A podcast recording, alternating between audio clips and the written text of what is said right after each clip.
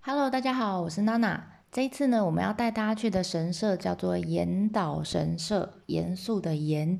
你可能以为你自己没有听过，吼，不认识这个地方，但我跟你说，你一定看过它。如果你曾经看过一些日本的观光宣传影片啦，或者是杂志啊、海报啊，上面常常会出现它，但是不是出现它神社的本身的样子，而是出现它的鸟居。它鸟居呢是站在海中央的一个很大的红色的鸟居。你如果对这个画面你不知道我在讲什么，没有感觉的话，你去 Google 一下你就知道。你只要写岩岛神社，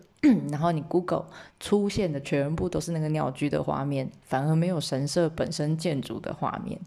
那大家看过之后应该就比较有感觉哈。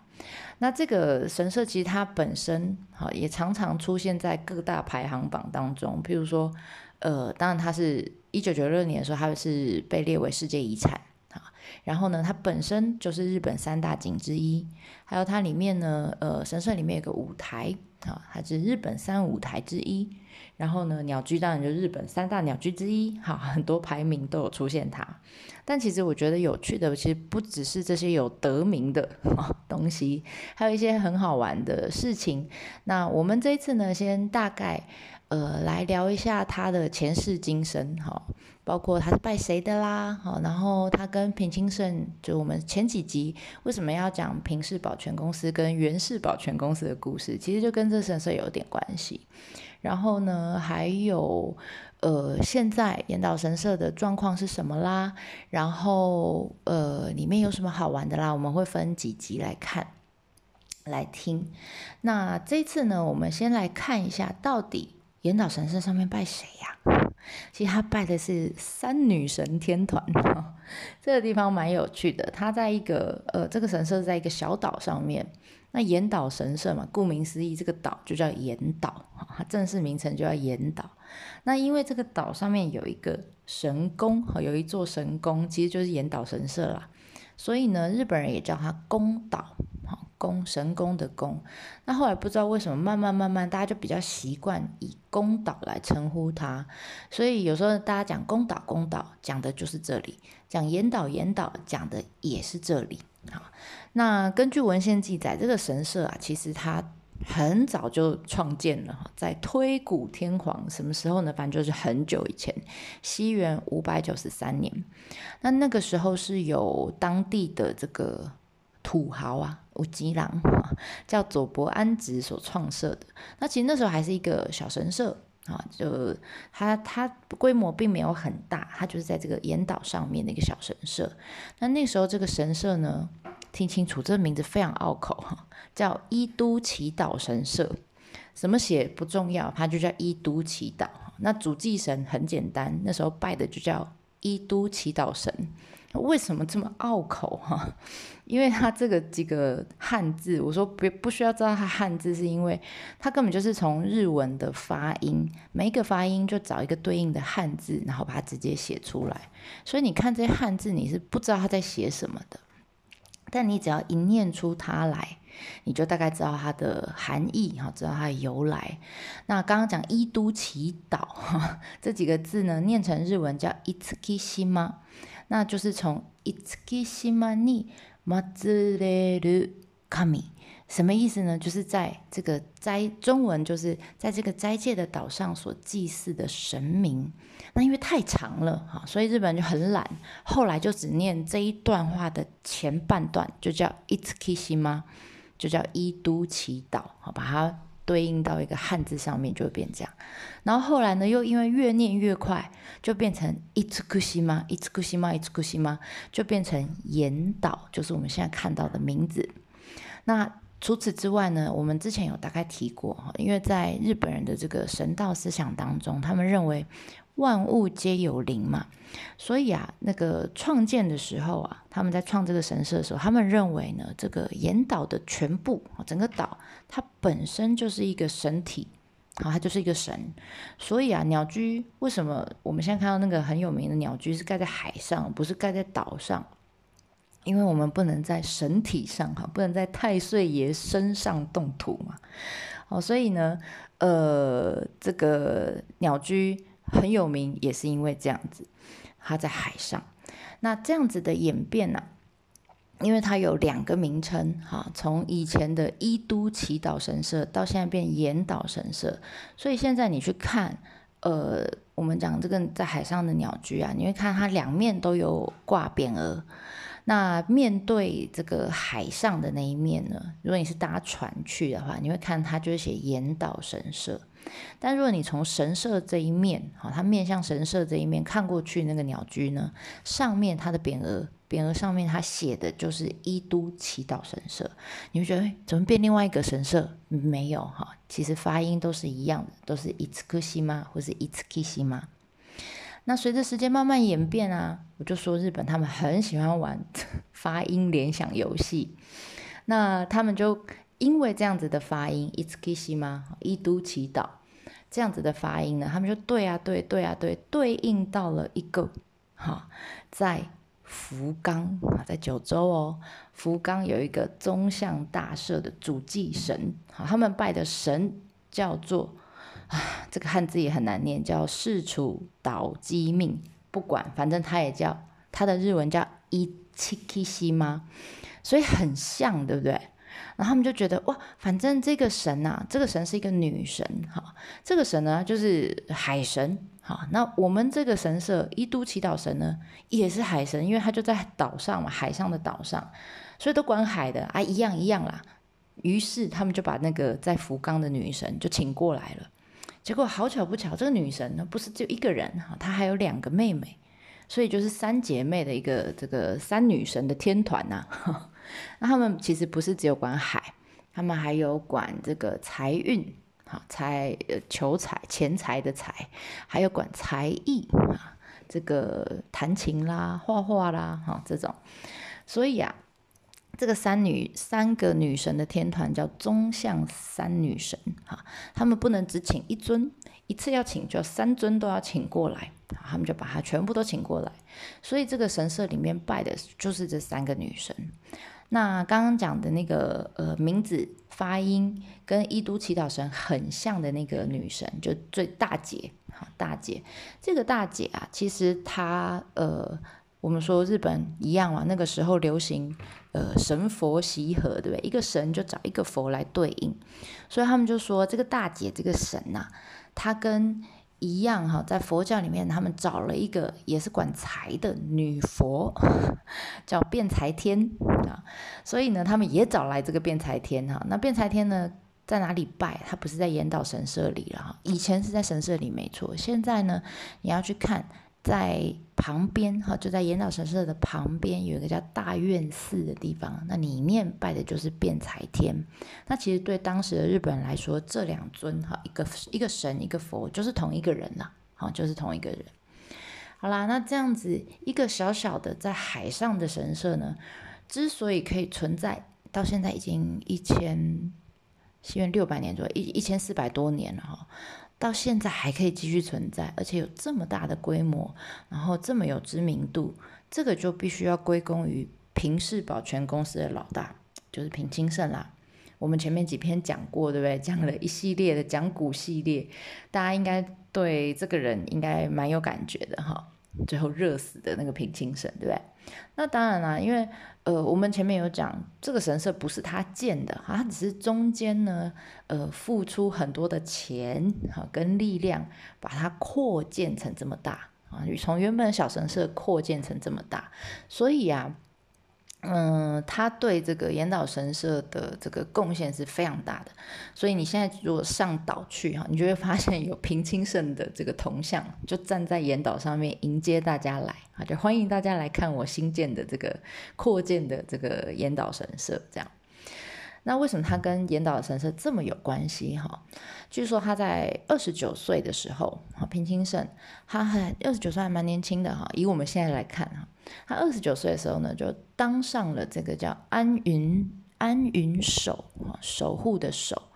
安云就是草字头的云，安云是哪里哈？其实就是现在的广岛县。那安云守就是当时在安云这个地区的地方官，你可以把它想象成可能是呃县长、市长这样。那同一个时间呢，那个时候的平氏保全公司，它除了保全公司以外，它还兼经营平氏海运。平氏海运是干嘛呢？平家人呢跟宋朝那时候中国是宋朝，其实很呃密集的有在进行一些海上的交易，所以呀。嗯，在平清盛当上官了之后，不管啊，他是为了要祈求他的平氏海运公司哈海上航运平安，或者是因为他当官当官难免就是要跟当地的人搞博嘛哈，就是要培养一下感情，所以就会到当地的神社去参拜。这个道理我相信到现在不管是日本、台湾也还是如此嘛，对不对？所以啊，他就比较频繁的去这个岩岛神社走动了。就某一天的晚上。那这个不可考证，好吗？啊，这是传说哈。据说啊，某天晚上他就梦到一个老人家出现在他的梦里面，然后就跟他说：“只要你好好的哈新建哈，把这个岩岛神社扩大哈，好好的新建它，你将来必定宏图大展啊，仕途顺遂，做大官呐！哈，这样。”所以啊，平清盛在醒来之后，就砰，就马上就跳下床去，赶快跑去这个岩岛神社去找来他的神主，叫佐伯景弘。没关系，你就记得他是，嗯，呃，这个神神社里面老板的意思哈，就找他来一起进行这个扩建计划的。那我们刚刚先讲到左伯景宏，就是神主啊。神主到底是什么？我们先岔开一下。神主其实就是你把它想象，它是每一间公司。如果神社是一间公司的话，那神神主啊就是这间公司的老板。那前面我们讲到说，这个小神社其实它创设时代、创设的年代在西元五百九十三年，那个时候的创业家第一代。叫做佐伯安直啊，这样你就知道了。日本的神社跟寺庙就是世袭的啦。好，你看从西元五百多年，五百九十三年到呃西元一千多年，这一家神社、这一家公司的这个老板都是姓佐伯哈，所以这个现在那个神主已经不知道第几代了哈，已经不知道第几代的老板了。那还有一个就是在平安呃。因为那个时候平清盛那个时期，其实在平安末年哈，平安时期的末期了，跟现在非常的像，天灾人祸，而且一个接一个来，所以那时候日本其实流行着一种就是呃佛法的思想，叫末法思想。简单来说，就是世界末日要到了，我们大家都要嗝屁了。你们记得哦，一定要信佛哈，死后才能去西方极乐世界哦。哦，这种这种信仰我们叫净土信仰，西方极乐净土嘛，哈，所以我们叫极乐信土，呃呃净土信仰。那这样的信仰的这个思想呢，其实呃很大的影响了当时的寺庙的建筑。好，这个在呃宇治京都的宇治平等院里面是最明显的。宇治平等院，如果你不知道，你把你如果身上有日币的话，你把日币拿出来，后面翻过来的那个建筑物就是宇治平等院。好，这个这个地方是我自己蛮爱的一间寺院哈。我们以后有机会再聊聊。那总之呢，像这样子宇治平等院这样子的地方，他们就把呃。这个净土的信仰，哈，就把它的概念纳入了它的整个建筑里面。意思就是说，他把他们想象的西方极乐世界呢，放到寺庙里面来。那我们拉回刚刚讲的岩岛神社，哈，岩岛神社的这个神主啊。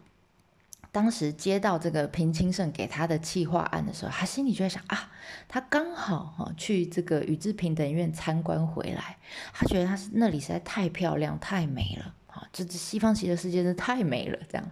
所以啊，他就想到，那如果我可以把这个宇治平等院这么美丽、这么华美的世界呢，搬回自己的神社里面，一定很棒，而且我是在海上的极乐净土，哇，这个。又是一个很极致的神佛混合的地方。你看，他把一个佛教的极乐净土思想搬到一个神社里面，这不是很妙吗？哈，那我们之后在介绍的时候，你就会看到为什么哪里哈，到底哪里有呈现这个佛教的概念在里面。那当然啦，另外一方面呢，呃，因为很虔诚信仰的这个岩岛神社的平清盛啊。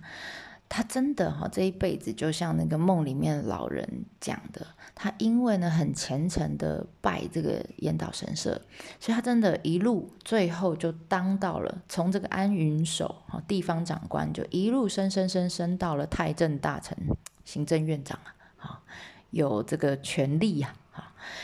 得到了权力。那同时呢，他在国内哈日本国内呢，同时拥有了五百个以上的庄园。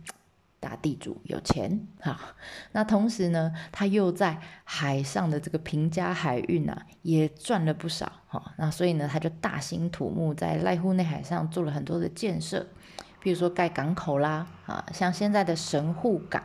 就是以前叫大轮田博港，以前就是最早是平津盛来这边呃做扩建的，还有人工岛啦。好，等等之类的。那所以呢，当初呢，就靠着这样子的贸易，哈，在跟宋朝之间的贸易，他们呃那时候主要是靠着输出水银，好给宋朝赚了很多钱。就这样，有钱有权有势有地，哈。然后我们前面不是有讲到平家人就很嚣张嘛，他们就到处这个走在路上就告诉人家说，哈，你不姓平是吧？那你不配当人，哈。那就迎来了这个平家人最嚣张的时期，好，在这个岩岛神社的庇护之下，所以啊，平清盛他老的时候，其实他老了以后就出家了，哈，身体也不好了，他其实真的是非常感谢这个神社，哈，他等于是拼了老命，哈，在呃改这个应该说扩建，哈，拼了老命在扩建这个岩岛神社，那。感谢哈，用这个用他赚到的钱来感谢让他赚到钱的人，谁呢？就是这个烟岛神社里面的三人女子天团，这是个三个海之神、海之女神呐。那在这个之后啊，其实当然了，后来平清盛就过世了，好，那平家也慢慢没落了嘛，对不对？那其实岩岛神社也跟着哈，跟着平家人一起极盛时期，然后也跟着他。一度失去光芒，因为没有金主了嘛，所以就这样子，但他还跟着哦，他没有消失，他就一直跟跟跟跟到了大概西元一千五百多年，那个时候的日本刚好是呃打成一团乱哈，各地都在打仗，打成一团乱的战国时期，那刚好这个地方附近也在打仗哈，那时候呢来了一个武将叫毛利元就。他真的是元是呃元呃元朝的元啊旧旧世的旧啊毛利元就，那他真的他我觉得他名字很妙，他刚好来这边打仗，然后呢他就经过了这个岩岛神社，所以他就进去参拜，因为他准备要去打仗嘛，他大那他拜拜的时候当然就是祈求我可以打胜仗，就果不其然毛毛利元就后来真的打赢了。哈，打赢了，那他回头呢，就跟刚刚我们平清盛一样，因为他这一辈子就，呃，因为岩岛神社而发达嘛，所以他最后有来回馈。那毛利元就也一样，因为他败了，好，他祈求打胜仗，他果然打胜仗，所以他回头也一样来感谢岩岛神社，所以他是第二个花了很大的呃心力跟很大笔的钱来把岩岛神社重新整顿一番的第二人啊。那所以我说他的名字很有趣，他真的是在援救援救岩岛神社的。那也因为这样子的关系，哈，岩岛神社慢慢名声就传开了。那那时候呢，呃，这个除了海运，哈，除了航运安全之外，还多了一个叫五运顺遂，哈，祈求五运。武士的武哈，武运顺利这个卖点哈，多了这个卖点，所以后来啊，这个大家比较常听过的丰臣秀吉啊，他当初呢，呃，为了要去九州打仗，从京都出发，当然就是经过濑户内海啦，啊，一定会经过这里，他想说哇，听说这里这个祈求武运哈非常有名，所以他也来这边拜了一拜。所以这个后来除了海海运之外，航运安全之外呢，有些人现在不打仗了嘛，哈，现在譬如说你是要祈求什么什么胜利，哈，比如说像现在奥运选手，对不对？他想要这个在呃比赛的时候祈求胜利，他也可以来这边祈求，所以啊，这个神社其实你看，它从西元五百多年到现在大概一千四百年了。这个途中啊，其实曾经没落过，那当然也曾经遭遇过火灾，然后加上它是海上，所以会有海浪的冲刷啦，还有台风天啦、天灾啊等等的影响，其实陆陆续续都会有部分的损毁哈，比如这次倒那一栋，那一次毁那个角落这样，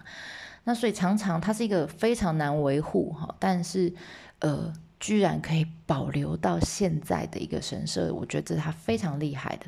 这也是日本人他们的坚持哈。他们每一次在呃修复这些损坏的部分的时候，他们都会尽可能的依照神社原本的样子去做修复。所以即使在现在已经过了一千四百年，我们再去看，你现在去看那个建筑，你会觉得哇，它很美好，然后。呃，规模非常的大，它的建筑跟一般的我们看到的小在陆地上的神社不太一样，这是因为它就是保留了平安时期那个时候的建筑，到现在已经很难看到了啊，因为现在可能呃其他神社的样子不是一千多年前的样子了，所以我觉得这是这个岩岛神社非常厉害的地方。那比较详细的部分，因为时间的关系，我们就下一次真的会带大家进去，好边走边看，看一下到底有什么有趣的地方。那我们这次就先分享到这边啦。希望呢，这个岩岛神社的前世今生，让大家觉得嗯，对它更有兴趣了。那我们就下次见啦，电话马达呢。